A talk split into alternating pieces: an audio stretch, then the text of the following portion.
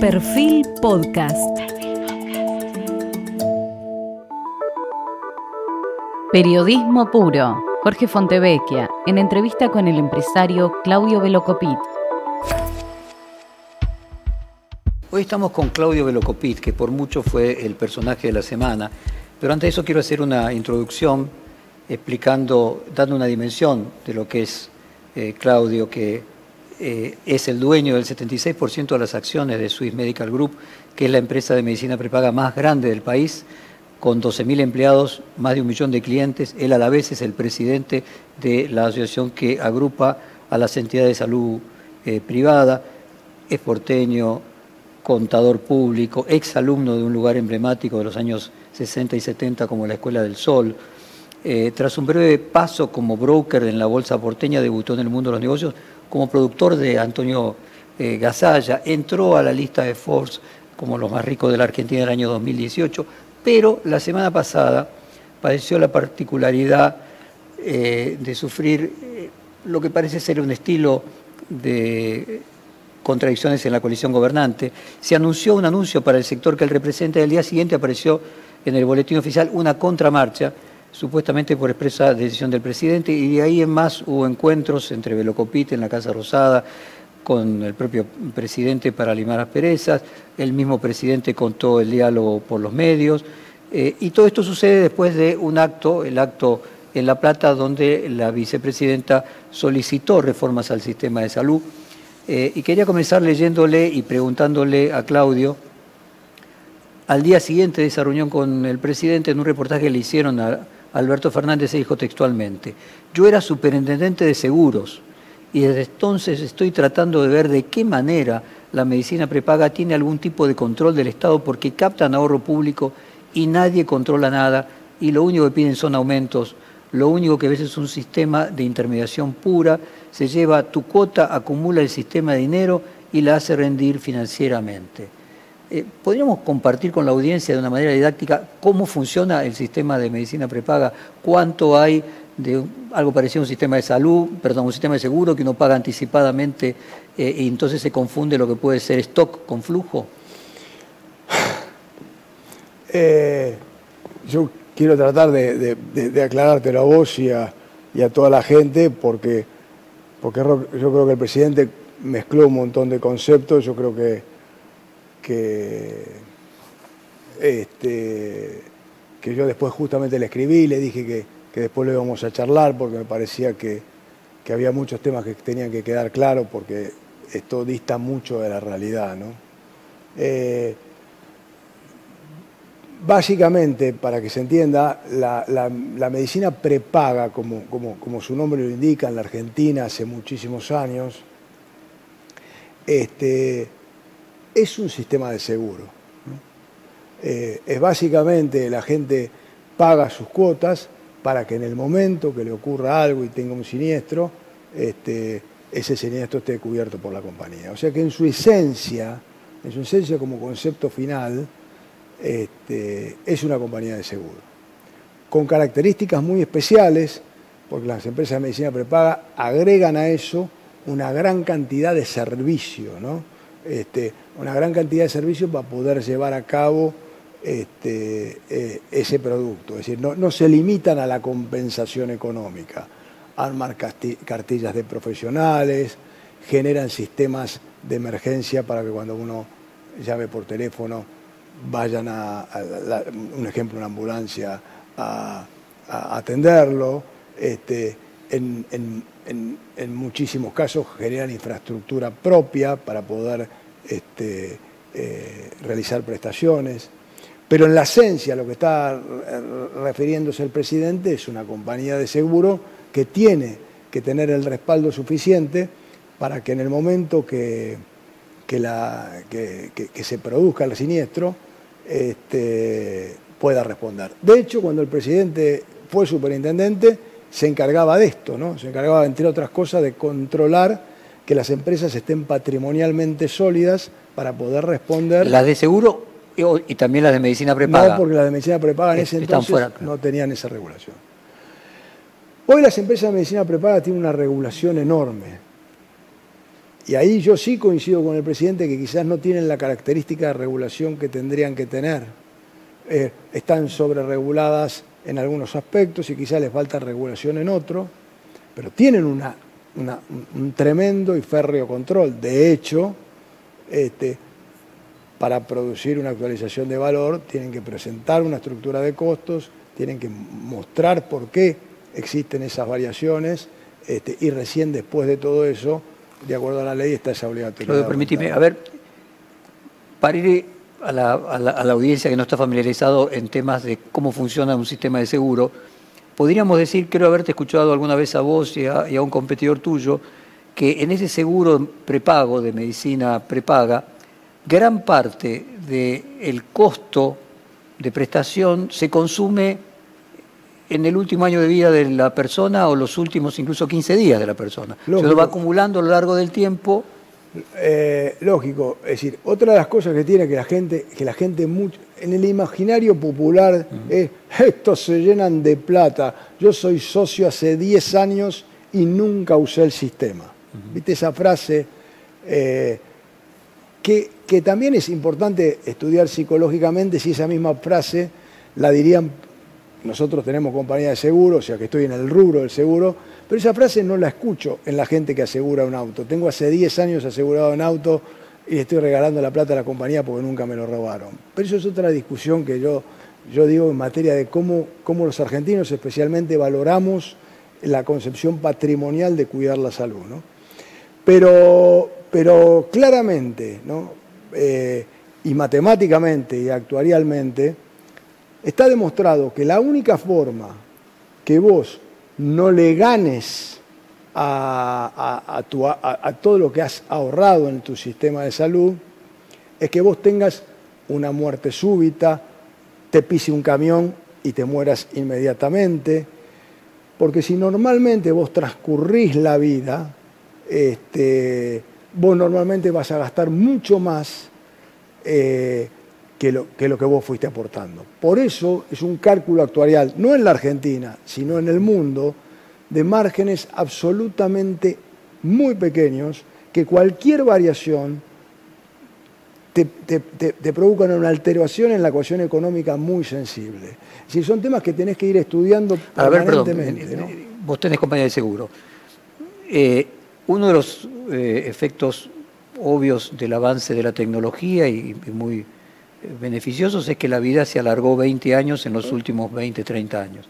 Si vos tenés una compañía de seguro de vida, entiendo que eso te mejora, porque pospone el pago. Pero si tenés una compañía eh, de medicina, aumenta los costos. el caso actuarial que hiciste, vos fundaste tu empresa en el 91. En el 91 la, parte prestacional y en el 94 la de medicina prepaga. Muy bien, o sea, supongo que en, estos 30 años la cantidad de años de atención de vida aumentó por lo menos una década. Sí, pero están así.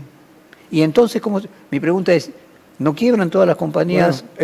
¿Qué pasa en el mundo? ¿no? Porque, porque yo lo que digo es, no, ningún gobierno, porque todo se está ni ningún argentino que nos está mirando, tiene que creerle a, a, o a ningún otro actor, porque yo creo que la gente mira y dice, estos tienen intereses en juego, van a hablar, pero hay que mirar lo que pasa en el mundo. El primer desafío que tiene el mundo, el primero, la primera preocupación que tienen todos los gobiernos de, todo el mundo es cómo van a financiar el sistema de salud. ¿Por qué? Porque el crecimiento de la expectativa de vida, la mejora en la calidad de vida, originado en la impresionante tecnología que aparece año tras año, hace que yo siempre digo la buena y la mala noticia que tiene la humanidad. La buena noticia, cada vez van a vivir más y mejor. La mala, que cada vez se va a necesitar más recursos, no va a haber cómo pagarlo. Entonces, es un tema tremendamente serio, la crisis de financiamiento que se genera con estos temas. A ver, eh, vos bien lo marcás, vos no sos médico, tenés una formación en finanzas, porque finalmente de lo que se está planteando es algo parecido a una compañía de seguro, lo que tenés que es administrar un stock. Las personas van pagando como una jubilación para usar en líneas generales al final de su vida. Entonces, la pregunta es, en las compañías de seguro, parte del monto que se recibe eh, al final de una vida, las compañías de seguro de largo plazo, no me refiero de mm. seguro de un auto, sino quiero poner el ejemplo de un seguro de vida, que es el que me parece más, eh, comparable, también se engrosa no con el aporte del asegurado, sino con el uso de ese stock, de ese fondo que se hace financieramente. Las empresas de seguro invierten ese stock para maximizar ese valor y entonces la cuota de la persona cubre una parte y otra parte lo cubre la generación de más riqueza que produce ese fondo. En situación de tasas negativas, tasas de interés negativas, eso no cambia la estructura de costos y tendría que poner más el eh, usuario y menos vendría de la ganancia financiera? Absolutamente. El componente financiero, tanto en el rubro asegurador de las compañías generales, y, ahí sí la superintendencia lo entiende y, lo tiene bien asumido, como en las compañías de salud, forman parte del sistema de la estructura de costos. Es decir, eso también forma parte. Por eso cuando cuando alguien al pasar puede decir, tienen la plata, que la pongan. Bueno, si no tendríamos la plata, este, serio riesgo tendrían todos los asegurados. Es decir, y esto forma es una norma básica de los sistemas de control. Y es una norma básica que los estados de todo el mundo van controlando. Que la gente, que las compañías tengan el respaldo suficiente para poder ir enfrentando los siniestros, en definitiva, que son los siniestros de, salud, los siniestros de vida o los siniestros patrimoniales. A ver, uno ve que la tasa de interés en el mundo desde 2008 en adelante ha bajado y supongo que a las compañías aseguradoras en, en el hemisferio norte se le debe haber alterado la tasa porque una cosa es que tengan una tasa del 6-7% y otra cosa que tengan una tasa de 0 o de 1. Pero en un país como la Argentina, con alta inflación, el spread, o sea, la diferencia entre la tasa y la inflación en determinados momentos es mayor que en la de un país estable. ¿Cómo juega la inflación en más o en menos? A ver, por ejemplo, vos comenzaste en el 91 y no sé si en el momento que vos comenzaste comenzó la convertibilidad y antes de la convertibilidad había una cantidad de servicios que quebraron casualmente porque se acabó la inflación. Y fíjate vos, en, aquella época, este, yo eh, te recuerdo que yo inicié con la Suizo, que se inauguró en marzo del 91, yo no estaba en el sector financiador, pero los quienes tengan memoria recordarán que habían infinidad de empresas de medicina prepaga. Este, y, todas esas empresas se fueron vendiendo a mucha velocidad porque pasaron una crisis existencial muy importante, porque porque el componente financiero de la inflación que había existido en ese momento era un componente muy importante en la estructura de costos de, las empresas de aquel entonces. Este, y cuando vino la convertibilidad, que la tasa desapareció, generó en el sistema, obviamente, un... O sea, para compartir con la, la audiencia que sea menos experta en estos temas, es decir, en un país con alta inflación, en líneas generales, la diferencia que se puede hacer financieramente en aquel que es un experto en el tema de finanzas es mayor. Por eso los bancos han venido teniendo mucha rentabilidad. En la medida que baja la inflación, ese negocio se achica, porque se reduce el, porcentaje. Entonces, si por ejemplo mañana hubiese nuevamente un plan austral, un plan de, y se redujera automáticamente la inflación, bueno, las, los bancos, las compañías de seguro, las medicinas prepagas tendrían un problema. Pero las medicinas prepagas mucho menos. ¿Por qué? Porque la medicina prepaga, al contrario de lo, de, lo, que piensa la gente y, de lo que está en el imaginario popular, la medicina prepaga no aumenta los precios. La medicina prepaga lo que viene haciendo, y, lo, y vamos a tomarlo desde la sanción de la ley, la medicina prepaga lo que, viene, lo que viene haciendo es actualizando los precios. Actualizar y aumentar es una cosa que a los argentinos nos cuesta mucho entender. Pero para que tomes un ejemplo, desde que se sancionó la ley, la, inflación en la Argentina fue de 1.500%. Esta ley se sancionó en el 2010. Este, y las actualizaciones en el sistema de salud fueron del 1.000. Quiere decir que se perdieron 500% de, de, diferencia entre cuota e inflación. Por lo tanto, este, a la medicina prepaga, realmente hoy, como, como, funciona el sistema, le conviene más, muchísimo más, que no un esquema de estabilización. Ahora, yo te escucho y por momentos digo, bueno, pero esto es como un sistema Ponzi. en realidad el nuevo, en la medida que va creciendo, lo que pasaba en la época de las jubilaciones, que era necesario que entrara más gente para mantener las, pagar las jubilaciones a los que habían pagado antes, y en la medida vos escuchás en, en Europa que te dicen cuando la tasa de natalidad es negativa, quiebran las cajas porque son menos los que ingresan que los que hay que pagarle. Así yo te escucho, de 1.600 a 1.000, y yo digo, bueno, esta gente cuando las, las personas que hoy tienen, ¿qué promedio de edad tienen hoy los eh, eh, No, bueno, y ahí- afiliados y, de, y ahí tenés, y, ahí tenés, y ahí, vas de- y ahí van dependiendo las carteras, ¿no?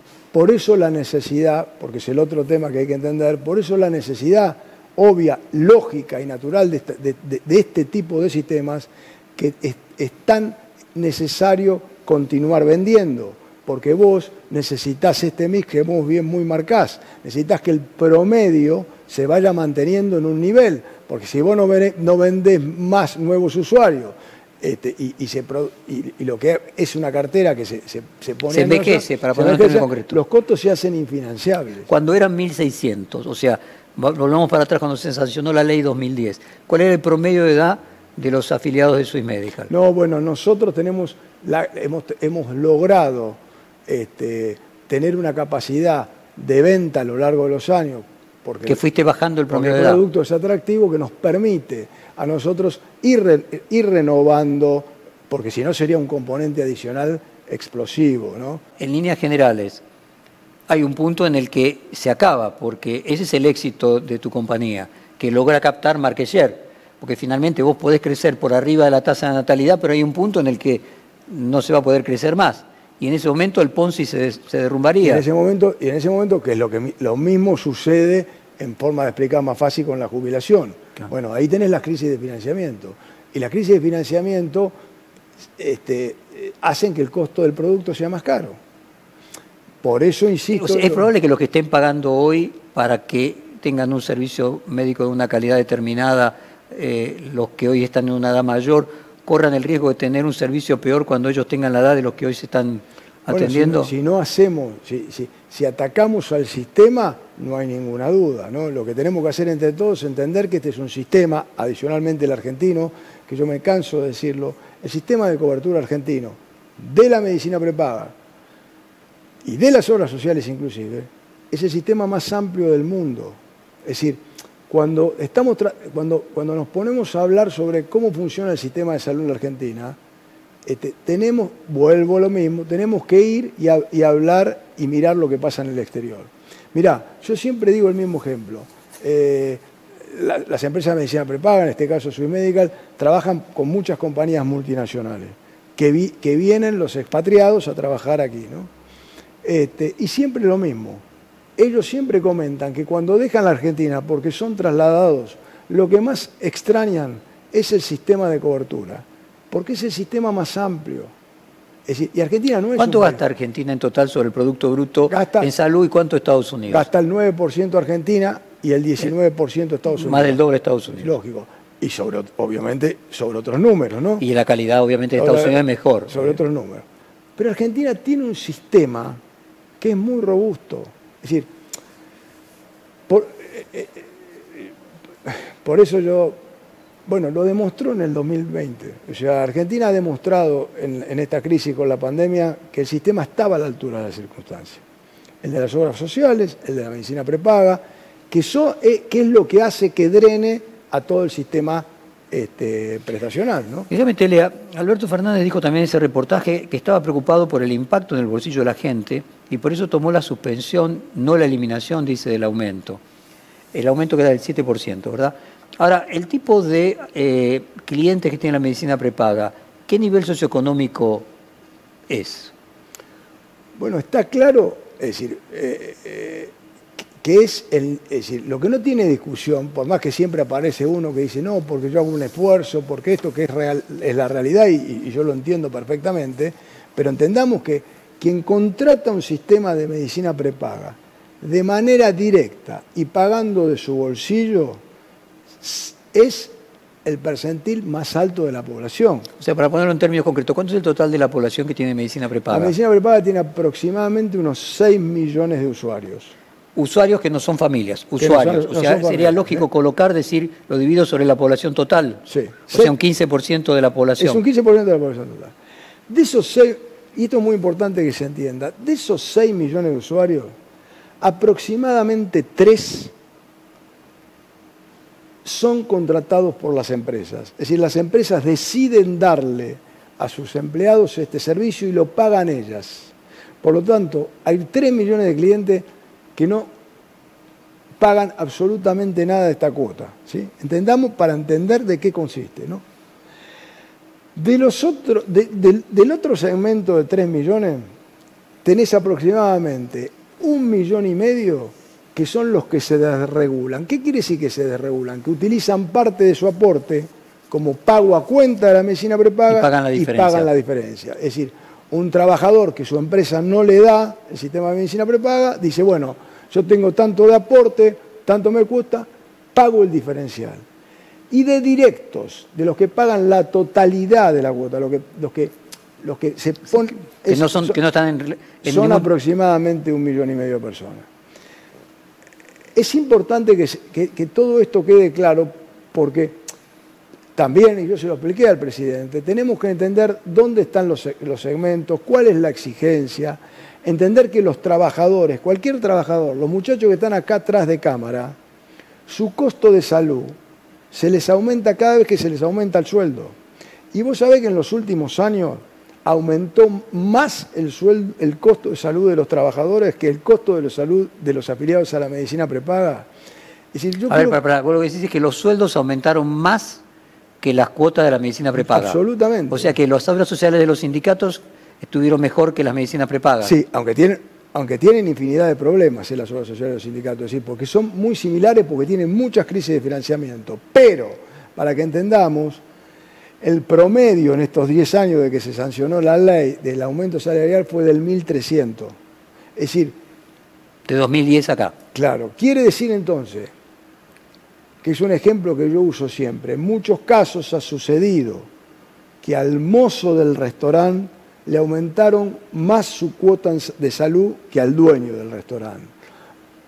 O, para darte otro ejemplo, es eh, que al eh, em, empleado del canal le aumentaron más su cuota en salud que al dueño del canal. Entonces ahí hay algo que no, que no, no puede dice que hubo 1.600 de inflación, 1.300 de aumento de salario y 1.000 de aumento de las cuotas de las prepagas. Ahora, para que haya podido haber eso y el sistema no quebrase, es lo que yo te decía antes, entiendo que parte de la ganancia, la ganancia, parte del aporte surge de que luego vos ese dinero lo invertís de una manera que lo haces rendir más, como una compañía de seguro. Eh, eh, eh, si no estarías quebrado. Si no estarías quebrado, sí. Entonces todo eso... Entonces concretamente de ese 15% es 5 que paga la empresa, 5 que la persona que trabaja en una empresa paga el diferencial y 5 que lo paga solo. Sí. Es eso. Entonces, el cuidar el bolsillo de la, de la gente es un problema, está mal informado el, presidente. está, está, por supuesto, van a ver, siempre está el que hace el esfuerzo por pagar a la madre o el que hace el esfuerzo. Yo, o sea, estamos hablando de el esfuerzo de 5% del total de la población y de una parte del otro 5%. media. Pero de todas maneras... Se podemos decir así, 7,5% de la población. Sí. Hay una cuestión política detrás de esto. Déjame que te lea lo que dijo Cristina Kirchner en, en La Plata. Dijo, tenemos que ir a un sistema nacional integrado de salud entre lo público, lo privado y las obras sociales que optimice recursos. La pandemia nos dio una oportunidad de reformular el sistema de salud en tiempo récord, pero es necesario hacer un esfuerzo diferente. O sea, ves eh, que esto está dentro de un contexto que no tiene que ver simplemente con un aumento en particular? Bueno, hubo una, una ola gigante de rumores desde que se bajó el aumento. Este, Alberto personalmente, una charla que, tuvo conmigo, me lo desmintió categóricamente. Este, yo creo que el, sistema de salud puede y, y debe este, trabajarse en, tener, en, tener, reformas que permitan, siempre las cosas se pueden mejorar, pero partiendo de la base, a mí, lo, y yo lo dije eh, un poco eh, eh, en serio y un poco en broma, es decir, partiendo de la base que el sistema funciona bien, nosotros nos hubiese gustado un reconocimiento público este, de decir lo que hizo el sistema privado durante este año. Si me parece que, que, no, que, no pueden ser todas pálidas, ¿no? Entonces el sistema puede mejorarse, pero el sistema estuvo a la altura de las circunstancias, está a la altura de las circunstancias. Es eso cuando vos dijiste que, esperaba que te dieran una placa. Esperaba que me dieran una plaqueta y me dieran una patada en el culo, ¿no? Tu, tu relación con Alberto Fernández, eh, ¿desde cuándo lo conoces? No, lo conozco hace muchos años, lo conozco ya este, cuando era jefe de gabinete, este, tengo una, buena relación, tengo aprecio por Alberto. Si es una cosa que, te aclara, es decir, me cuesta hasta enojarme cuando me enojo, este, porque, porque lo considero buena gente, o sea, independientemente de que podamos estar de acuerdo o no estar de acuerdo. ¿no? Pero yo... Si lo conoces desde aquella época y a lo largo de aquellos años desde que, era 2003 jefe de gabinete. Sí. Eh, cuando estaba en la superintendencia de seguros, no. No, cuando estaba en la superintendencia, que él estuvo una parte que yo, yo estaba como prestador. Pero todavía no, tenía Yo entré al mercado asegurador en el año 2002. Cuando él ya no estaba. Este. ¿Y tu experiencia de él como jefe de gabinete y después cómo continuó? Bueno, después eh, lo seguí viendo en distintas circunstancias cuando él estuvo haciendo este, distintas eh, cuestiones políticas con distintos candidatos y, cuando era con Massa, cuando era con eh, eh Randazzo. y tuvimos distintos encuentros. Y yo creo que es un, tipo inteligente, es decir, eh, más, allá de, lo que todos nos planteamos y nos preguntamos, este, cómo está el gobierno, qué es lo que pasa de un lado, qué es lo que pasa del otro, que es una realidad que sabemos que, todos tenemos dudas y cuestiones que, las vivimos, que, que se hablan todos los días. ¿no? Pero yo en esto quiero ser claro, pero también quiero ser claro, y yo se lo planteé, es decir, yo tengo la obligación, ¿no? Como, como mis colegas del sector, tengo la obligación de defender el sector porque creo en él, de defender las organizaciones porque creo en ellas, y de defender también a, los usuarios, porque los usuarios han elegido voluntariamente este sector. Hay un riesgo, como fue con las AFJP, de que determinadas personas decidieron hacer una inversión, porque entiendo que es una inversión, vos no podés ir a una medicina prepaga si tenés cierta edad y una cantidad de enfermedades. Eh, entonces la persona comienza a invertir sana, para mm. decirlo de alguna manera, joven y sana, para poder ir haciendo aportes que le permitan cuando no tenga salud, eh, poder recuperar lo que invirtió. ¿Hay algún riesgo en esa decisión de invertir en un seguro médico privado con las AFJP de que sean... Bueno, claramente, es decir, en la reunión que yo tuve con Alberto el día martes, el presidente me dijo, de ninguna manera, yo estoy imaginándome, no está en mi agenda, este, no, no está en mi esencia, no creo en eso, ningún proyecto que, vaya hacia una nacionalización de este tipo. Es más, cuando terminó la entrevista, me dijo, mirá que hay periodistas afuera, este, podés decirlo claramente, este, eh, porque esto también había generado ruido y angustia en la población en general. Y yo repito este, en esa sintonía lo que me dijo el presidente y tengo que creerle. ¿no? Eh, también tenemos que ver, acto seguido, cómo resolvemos el problema de financiamiento, que es lo que estamos trabajando en estas horas. ¿Existe riesgo de que empresas de medicina prepaga, a lo mejor no tan grandes como la tuya, puedan correr problemas financieros que la puedan llevar a la quiebra, como fue en el año, al comienzo de la convertibilidad, comienzo de los 90? No hay ninguna duda, Jorge, que congelamiento de tarifas o actualizaciones de tarifas por abajo de las necesidades este, que requiere el sistema este, se, lleva puesto al sistema. Lógicamente, las empresas más chicas lo van a sufrir primero, las medianas después, y las grandes terminarán siendo las últimas. Pero en esto no hay, ningún, no hay, invento. Esto, los sistemas de salud son, yo siempre pongo el ejemplo, son como aviones. Necesitan muchísima precisión, necesitan muchísima eficiencia para volar, necesitan muchísima técnica y requieren combustible. Es decir, y no se le puede pedir, y de ninguna manera ningún piloto asumiría el riesgo de tomar un avión y decir, esta ruta necesita mil litros de nafta y la vamos a hacer con 500, porque es poner en riesgo a todos los pasajeros que están arriba del avión. Entonces, este sistema hay que tenerlo, esto, esto hay que tenerlo claro. Es decir, Vos, vos llegaría a un punto en el que estarías diciendo, si no me dan las actualizaciones, ¿qué haces vos con la responsabilidad que tenés con No todos? hay ninguna duda, y se lo, lo- lo- lo he dicho en Vos no podés aumentar si vos querés. Lo he dicho en, en Con tu ejemplo de la gasolina, vos no, podés poner la lo he dicho en gasolina que infinidad ocasiones, lo, lo he dicho eh, públicamente. A este gobierno, al anterior, al anterior, al anterior. Porque estas, estas, estas situaciones de discusión han existido muchas. Yo te puedo contar infinidad de historias que han Ah, existido. Con otros gobiernos. Es decir, no es una causa de esto, ¿no?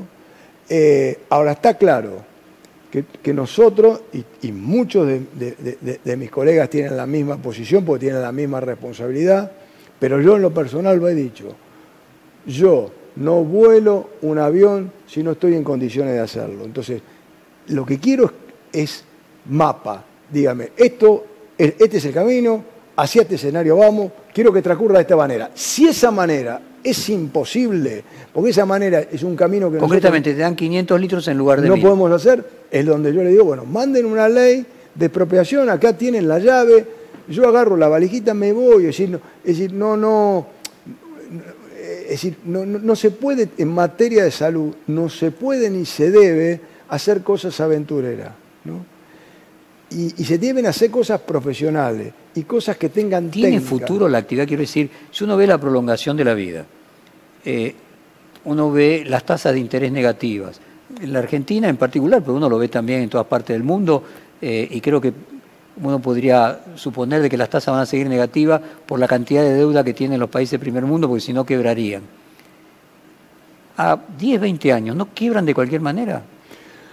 No, porque lo que, lo que se van a ir haciendo es, es- es- es cambiando, y, y el mundo ya lo está haciendo, Argentina no lo ha hecho. Vos sabés, por ejemplo, que en el mundo, Hay que aumentar la cuota. no, prácticamente, por ejemplo, el mundo prácticamente no tiene planes sin deducibles o sin copagos o sin coberturas parciales de determinadas cosas. Es decir, los planes van hacia modelos donde el usuario participe del gasto de manera tal de que, de que el gasto sea más cuidado este, y que la cuota no tenga que ir a valores este, técnicamente imposibles.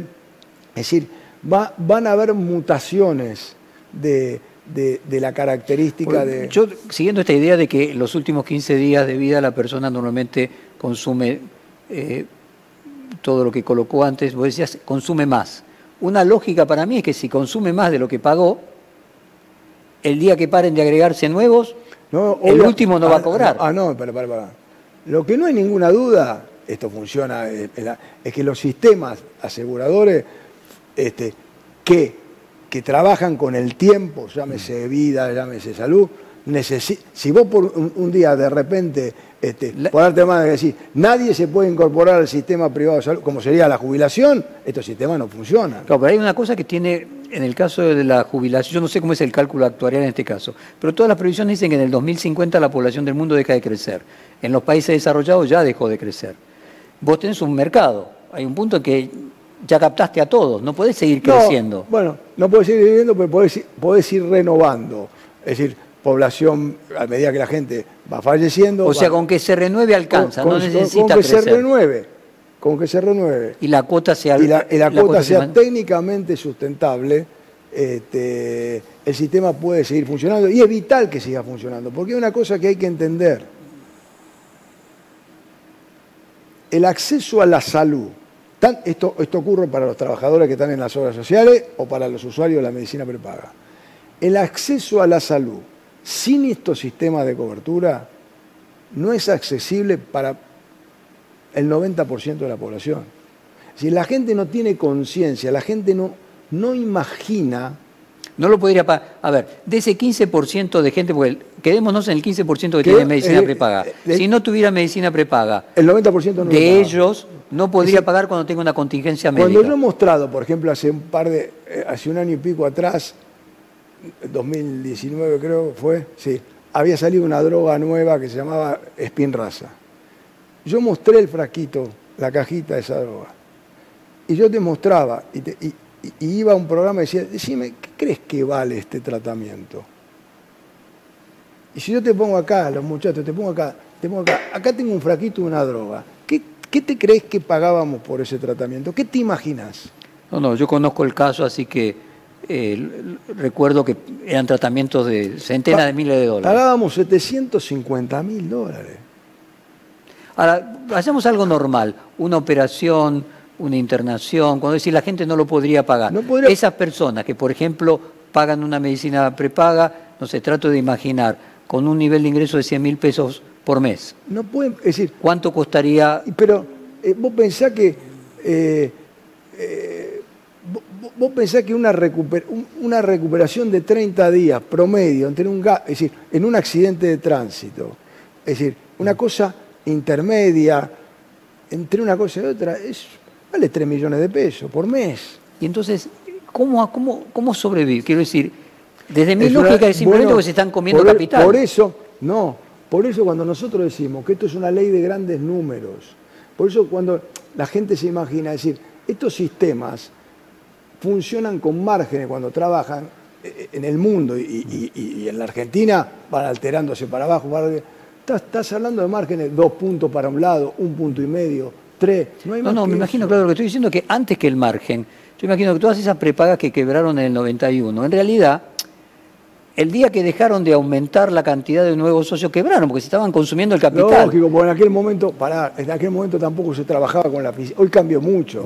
Hoy todas las organizaciones trabajan. Digo, vos podrías no recibir nada durante cinco años y seguir manteniendo las prestaciones, pero a los cinco años quebrás. No, un día era lógico. Entonces, a lo que voy es, si cada persona gasta más de lo que pone, hay ahí en la... Bueno, es, es- es elemental. pero hoy es así, las personas gastan más de lo que ponen. Bueno, por, e- por eso nosotros estamos planteando, es necesario corregir este sistema, porque este sistema, lo- si, si, Y vino siendo así los últimos 10, desde el 2010 acá. La gente gastó más de lo que ponía. Bueno. se redujo el capital.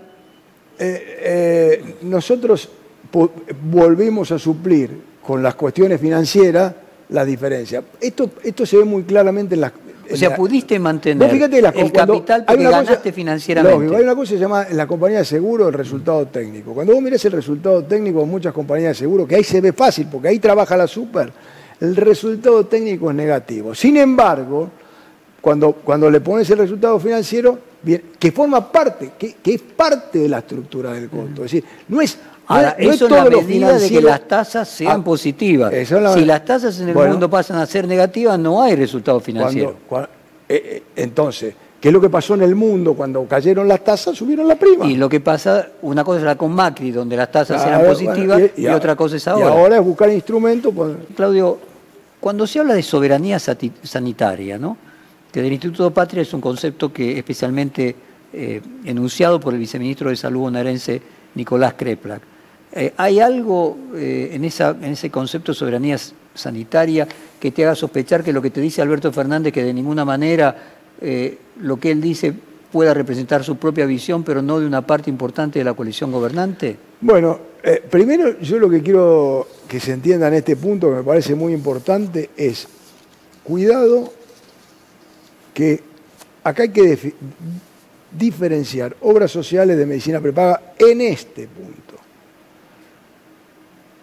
Porque la definición voluntaria de vos socio directo o vos empresario de decidir de darle un beneficio a tus trabajadores o de decidir contratar vos un servicio directo para tu familia es una decisión tuya, tuya.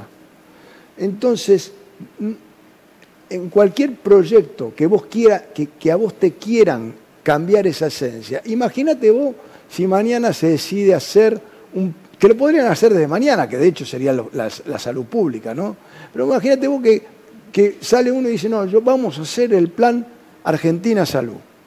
Y ahora se acabó Surmédica, se acabó ODE, se acabaron todas, es Argentina Salud. La decisión de pagar Argentina Salud o no pagarla, porque es una decisión tuya, vos te pones la mano en el bolsillo, vos, vos, va a ser tuya. ¿Quién te puede obligar a vos a aportar a Argentina Salud? Si en la Constitución te están diciendo claramente que el, acceso a la salud es un derecho.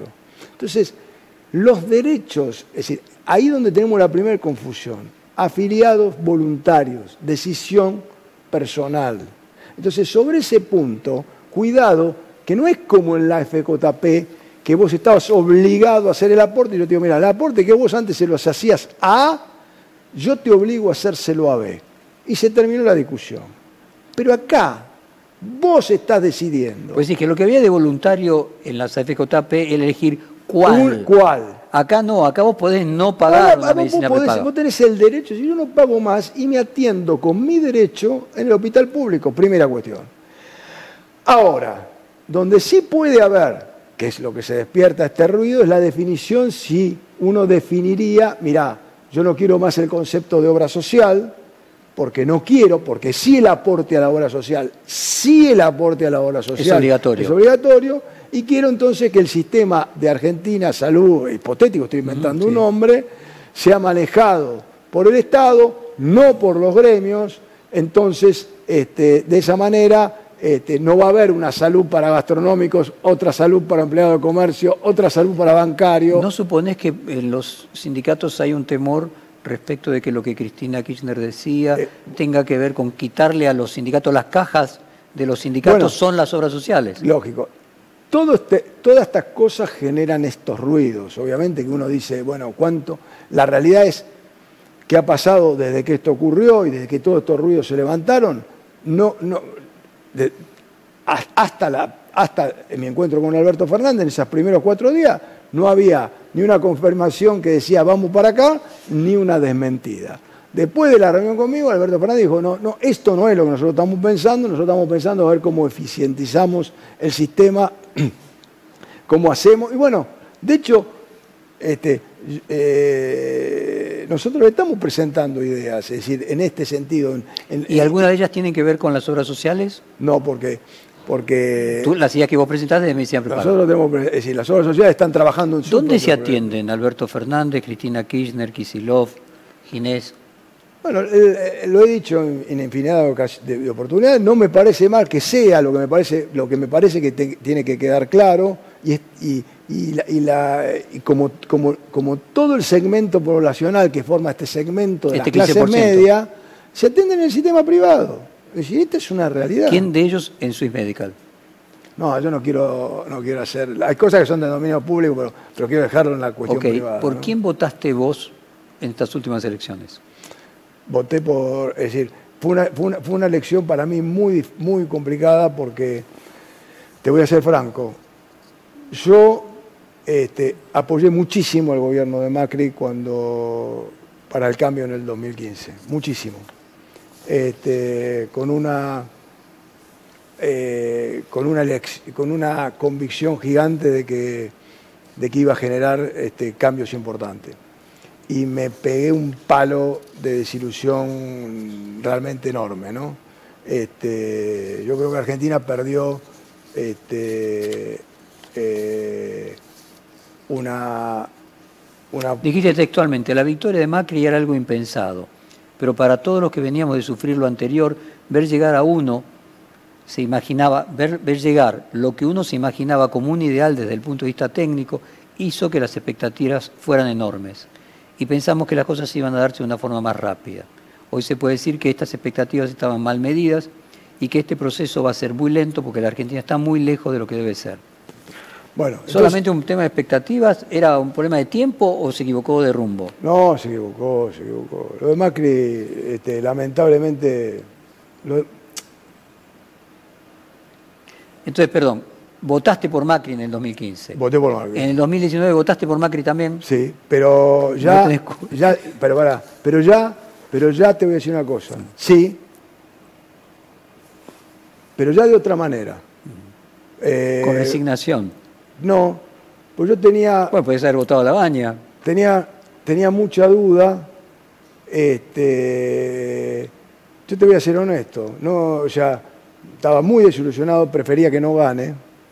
Eh, también me generaba muchas dudas este, y mucha expectativa, porque te dije, mi, mi- mi expectativa por Alberto era grande. Pero vos creías que Alberto no iba a manejar el gobierno. Creía que se le iba a decir que, que- que- que había muchas cosas que, que- que había que aclarar, que siento que todavía hay que seguirlas aclarando, obviamente. Esto es No, una- pero de hecho para vos no estaban lo suficientemente claras como para votarlo. para- para- para- pero, vuelvo a decirte, con esto que quede claro, ¿no? Es decir, eh,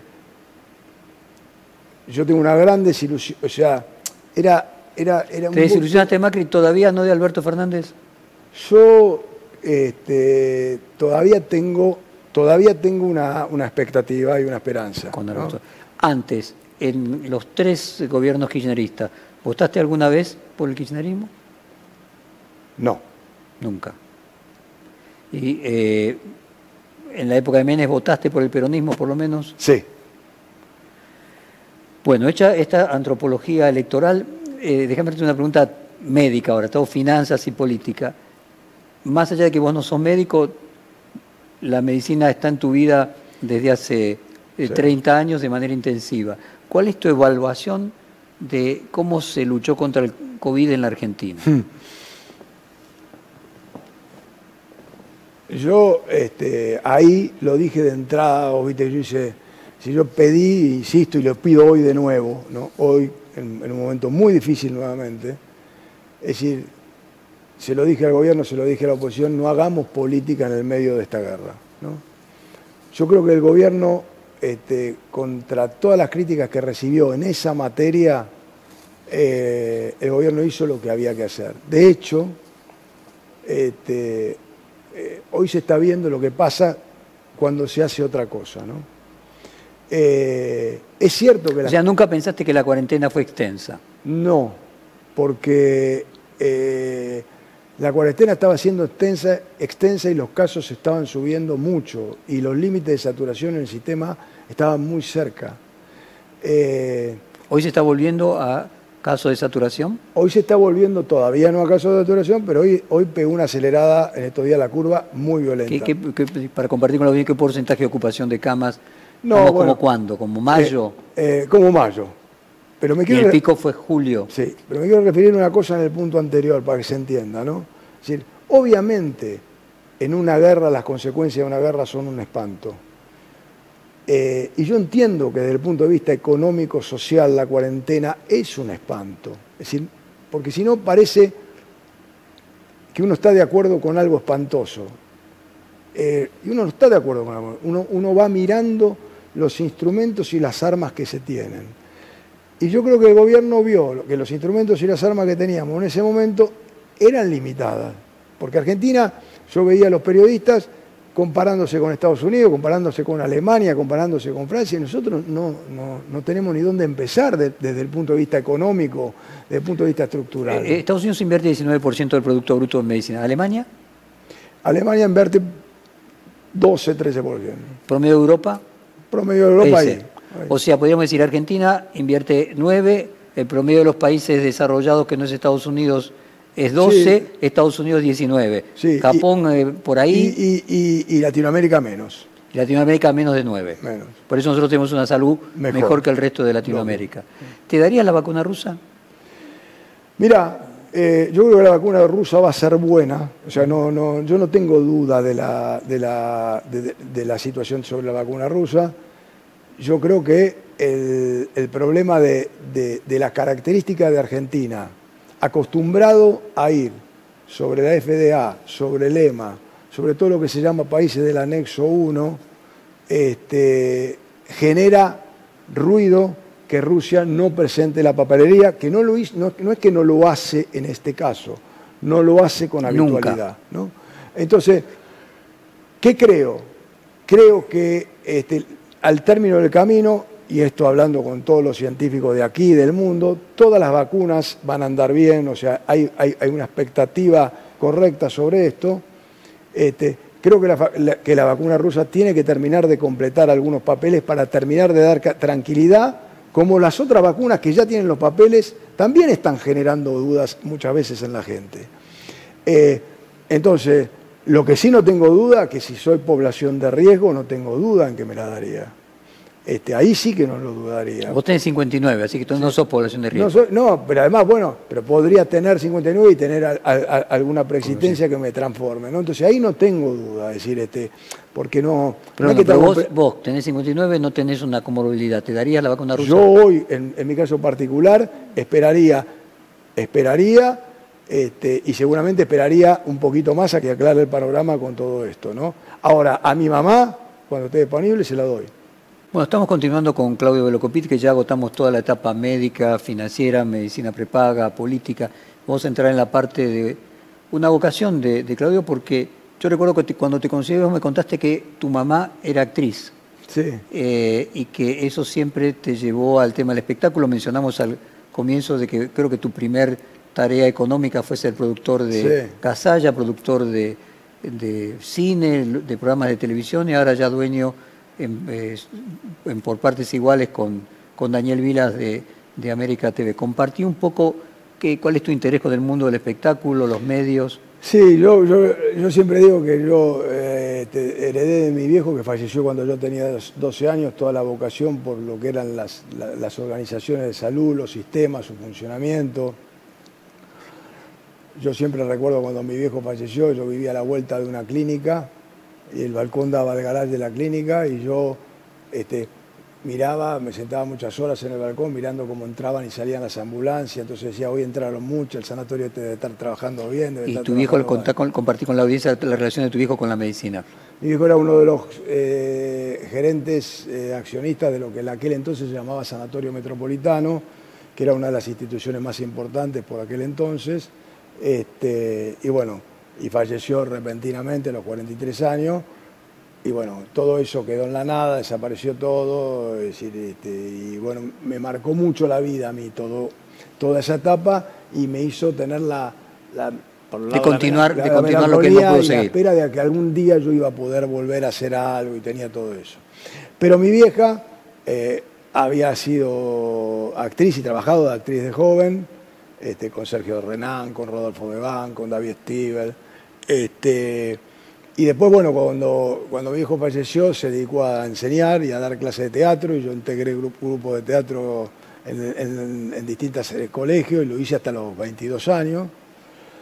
Este, y me gustaba también toda esa parte de la actuación y demás. Y bueno, lo conocí a Antonio por intermedio de mi hermana, que, que estaba haciendo una obra con él porque también actuaba. Tu hermana sí es actriz. También mi, hermana actuaba. Y bueno, yo estaba trabajando en la bolsa y, él quería volver al teatro a hacer una temporada en el Maipo. Hicimos Gasalla en el Maipo en el año 85. Después hicimos Mar del Plata. O sea, para poner en contexto, seis años antes de que hicieras la primera empresa Claro, después, pero, pero en el año 87, 88 yo estaba pensando qué hacer y ahí ya empecé a desarrollar el proyecto de la Suiza, compré el terreno y ya me dediqué a esto. Y después, con los años, este, hice incursiones en medios de entrada y salida, fui, fui socio con, con, Tinelli en Del Plata, este, compré con Haddad eh, parte de Canal 9 allá por el 2002. Este, y después creé una productora junto a Gerardo Rosín este, de, de, de, de televisión? televisión y demás. Y, bueno, y, hace unos años atrás, este, hace unos cuatro, cuatro años atrás ya hace, este, compraste el, le, compraste a, Narváez su parte, su parte ¿Y cómo es tu participación en América? No, mi participación es, es, es activa en el directorio, este, no, no, por supuesto en, el, día a día, pero sí un seguimiento eh, permanente y compartiendo lo que pasa, cómo nos va, cómo andamos, es decir, eh, eh, escuchando en el directorio lo que se plantea. Ahora, teniendo vos una empresa que su tarifa la regula el Estado, tener un medio de comunicación no te coloca en determinadas circunstancias en una situación conflictiva de que a lo mejor se puede enojar con vos eh, por lo que publicaron o por el contrario genera una tensión con el otro accionista respecto de la línea editorial, si es a favor o en contra del gobierno? Yo trato, y, por ejemplo este año se puede mirar muy claramente, es decir, este, de hacer esto de una manera recontra independiente. ¿no? Eh, Digo, para compartir con la audiencia, vos te referís a que a24 fue muy crítico del gobierno y paralelamente vos dependías de que la actualización... No, no, pero no solamente, no, no, no solamente, en ese aspecto. Y yo sepa, actualización que no vino, ¿no? No, pero no, no, pero yo creo que eh, eh, tuvimos una gran relación, te digo, te voy a repetir, en materia del manejo de la pandemia y cómo manejamos la ayuda del gobierno al sector en el 2020 hasta, hasta diciembre, ¿no? hasta que se generó este tema. Pero te digo, por ejemplo, en el hecho de que, por ejemplo, el, medio era Perdóname, para simplemente que la audiencia entienda. Lo que decís es que no te dieron aumento, pero te dieron ATPs. Sí. Entonces, de, una forma compensaban ah, lo otro. Sistema... Hasta diciembre vos te sentís satisfecho en la eh, relación. Estábamos, llevando el, esquema. pero lo que es cierto es que a 24 era muy crítica del gobierno. Sí, pero también, también fue crítico, por ejemplo... del gobierno de Macri. No, fue crítico, muy crítico del gobierno de Macri. También fue crítico de la cuarentena y yo iba a mi propio canal a defender la cuarentena y bueno, los periodistas no estaban de acuerdo y me parece que, que, si vos mantenés esa regla de juego clara de decir, un medio es eso, ¿no? un medio de comunicación y vos sos el maestro de los maestros, sabe que su credibilidad va a estar dada en la, en la independencia. Si ahora, ahora que vos tenés esa actitud de que, es, eh, digamos, es objetiva, vos lo podés medir por los resultados. Ahora, en el caso de que ahora Vila y Manzano compran Edenor, que más aún, digamos, eh, es, eh, el proveedor es el Estado, el Estado te regula, es socio del Estado, ¿crees que eso puede generar alguna tensión entre vos y tu socio respecto de que la línea editorial tenga necesidades de modificarse? En un camino distinto al que vos harías normalmente? Yo creo que no. Eh, eh, yo creo que América, y en esto Daniel, que lleva 20 años manejándolo, ha demostrado en los últimos 20 años este, claramente un rol de, periodismo independiente. a mí me parece que lo ha, lo ha hecho, es decir, este, eh, podemos ir para atrás y y lo vamos, lo vamos a ver este, muy claramente. Eh, inclusive teniendo este, periodistas con distintas opiniones bien marcadas, es decir, está, es muy conocido que hay periodistas que opinan de una manera, que opinan en otra, y yo creo que él ha, sabido manejar, te diría, este, de manera excepcional esto como una cuestión este, y estoy seguro que, lo, que, son, que son cuestiones diferentes e independientes. Y no, no, y no me parece que. Porque inmediatamente el público se daría cuenta. Y una velocidad. Eh, vos tenés una sociedad con, Daniel Vila y luego Daniel Vila tiene, y junto con Daniel Vila con Manzano, y luego Daniel Vila con Manzano con otro socio, con Filiberti, tiene una sociedad en Edenor ¿Te ofreció a vos participar para alinear los intereses? Eh, sí, sí, yo podría haber, o sea, absolutamente, yo no, este, no, no, no, no, es que fui dejado de lado, ni mucho menos. Yo, lo que pasa es que mi, mi, mi, situación este, de, de, alta exposición respecto a los temas de salud, de, en el medio, adicionalmente, atravesando una pandemia con todo lo que esto significa, me hacía imposible poner el foco este, en una actividad que también va, que requiere una gran exposición y una gran concentración.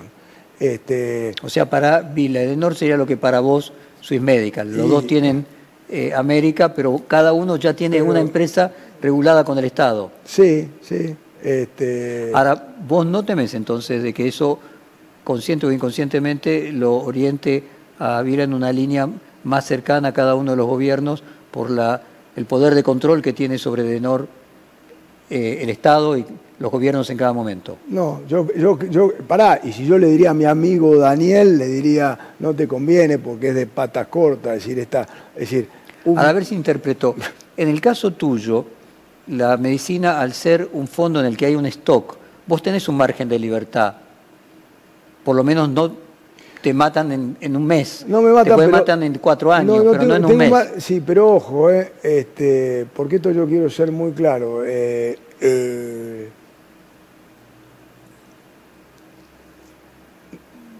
no podés confundir una heladera con un freezer, porque tienen cuestiones diferentes. ¿Quién sería la heladera y el freezer acá? Entonces lo que te quiero decir es, si vos es decir, flujo y stock, ¿no? Que esto, claro. Eh, Lo que hablábamos al comienzo. Flujo y stock, ¿no?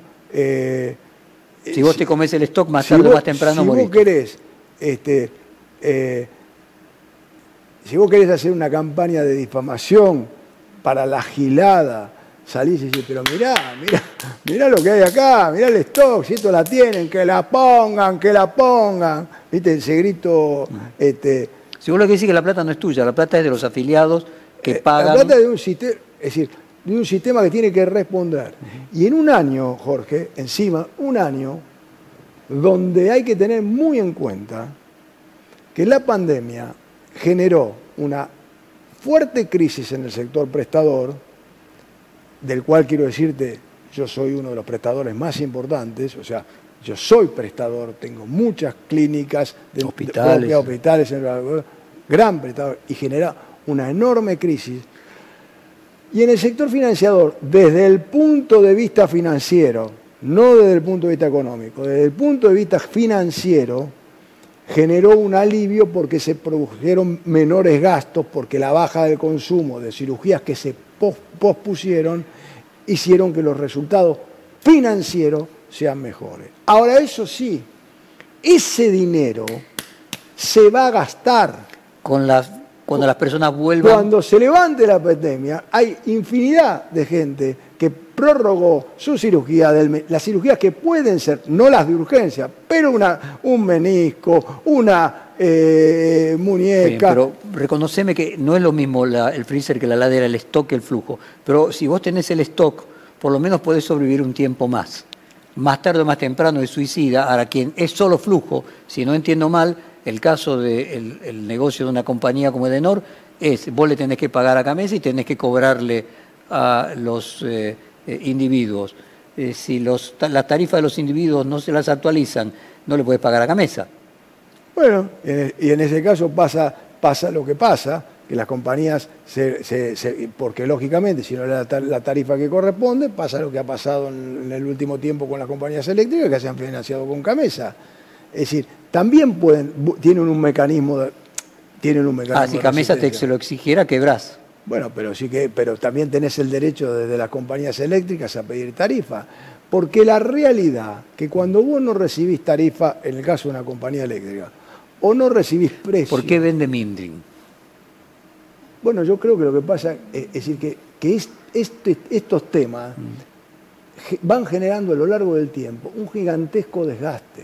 Es decir, el desgaste de que a vos un funcionario de turno te, te marque la, la, política de cómo tienen que funcionar organizaciones que son hipercomplejas, llega a un punto que se hace muy difícil. Es decir, eh, y esto lo vuelvo a repetir, esto es permanente, eh, porque yo he tenido problemas de actualización este, durante el gobierno de Macri, enormes de discusiones. Como también los tuve en el gobierno de Cristina, enormes de discusiones, pero siempre llegaban, porque la realidad es, el propio Moreno era, era dificilísima la discusión, era complejísima la discusión, ahora cuando cuando, cuando vos llegabas al borde del precipicio y, el tipo miraba y decía, no, no, pero hay que dar, hay que dar. Y vos mirás la historia, es decir... O sea, vos tenés que confiar de que el regulador va a apretar, pero vos tenés que confiar. Por eso es muy importante que el regulador tenga la conozca ah, mucho te hago una pregunta. Teniendo esa posibilidad del regulador y al mismo tiempo teniendo un medio de comunicación, la tentación del regulador de pedir eh, para dar eh, y no ahorcar en el momento justo es mayor que si hay un stock. Por lo menos con el stock puedes cruzar un, sobrevivir un tiempo. Es mayor, pero también tenés, también tenés, tenés elementos que te pueden proteger. Yo creo que resignar, yo creo que, que resignar en un medio la, la independencia es resignar el activo. ¿Qué pensaste y es mi última pregunta cuando Cristina Kirchner dijo que los medios debían ser parte de una mesa de consenso de la Argentina. Bueno, es, decir, depende de qué significa una mesa de consenso. Es decir, yo creo que... El Gran Acuerdo Nacional, ella mencionaba todas las instituciones que representaban, eran sin fines de lucro, las, organizaciones empresariales y después solamente uno dijo bancos, digo, medios. Bueno, los medios tienen, tampoco nos engañemos, los medios podrían colaborar enormemente si vamos seriamente a una situación de consenso nacional. Es decir, no me parecería mal, este, eh, todos sabemos que, que, los medios son, son, son justamente eso, son muy importantes porque son medios para comunicar. Es decir, no vería solamente la parte este, preocupante, este, porque me parece que, que, Argentina necesita un gran acuerdo nacional. ¿no? Argentina... Y dije, me, me desdigo de mi última pregunta, ahora en, octubre, en 2021, eh, ¿votás a el Frente de Todos o a Juntos por el Cambio? Mirá, primero de acá a octubre. Este, si fuera hoy. Si, fuera hoy. bueno, hoy estoy preocupado. Hoy, hoy, hoy, hoy, estoy preocupado y seguramente votaría Juntos por el Cambio porque, porque quisiese limitar este, eh, un equilibrio de poder. que, considero básico que es un equilibrio, es decir, considero vital, ¿no? Este, y bueno, pero también es, decir... Votaría por Juntos por el Cambio y le decías que le vaya bien pero al frente de todos. Pero le deseo, pero, pero, y se lo dije a Alberto, y se lo diría a Cristina si la tendría enfrente, este, yo haría todo lo que esté a mi alcance para que Argentina le vaya bien. Yo estoy todavía en la Argentina, que no es poco, Jorge. Vos estás todavía en la Argentina, que no es poco para los empresarios este, que tenemos que surfear esta sola de tanto tamaño. Este, yo sigo apostando este, a estar acá eh, y, quiero intentar hacerlo. ¿Comprendés a los que no están? Pero los comprendo. Hay momentos que la situación, es decir, que, es decir hay momentos que la gente no, no da más, se cansa. ¿Y, tu pronóstico? ¿Crees que Argentina se encamina hacia enderezar o hacia enderezar el barco o a situaciones todavía peores de las que estamos viviendo? Y es claro que va a depender de lo que, eh, lo que el gobierno decida en en los, próximos 90, 120 días, que yo creo que es donde se va a empezar a ver claramente porque se viene la elección este, eh, qué es lo que pretende. Y también digo, como lo dije y lo vuelvo a repetir, ¿no? yo acepto la regla de juego, se lo, se lo, dije a Alberto, se lo dije a Santiago Cafiero, es la ley de la democracia. Si la democracia, este, eh, que ellos son correcta y legítimamente votados y elegidos por la mayoría, ellos definen, por ejemplo, en un caso como el sistema de salud, que tiene que cambiar, y que compañías como Suizmédica, los que empresarios como Velocopit no tienen lugar, yo voy a ser el primero en aceptarlo, voy a agarrar mi valijita, voy a entregarla allá y me voy a ir, porque es la regla de la democracia, aceptar lo, que la mayoría define. Lo que hay que definir es cuál es ese camino y lo que no se puede ir es por pasos intermedios que te lleven a hacerte vos responsable de cosas que vos no sos. ¿no? Pero bueno... Eh, eh, eh, Quedó claro. Claudio, muchísimas gracias por esta hora de conversación. Fue un placer. placer. Perfil Podcast.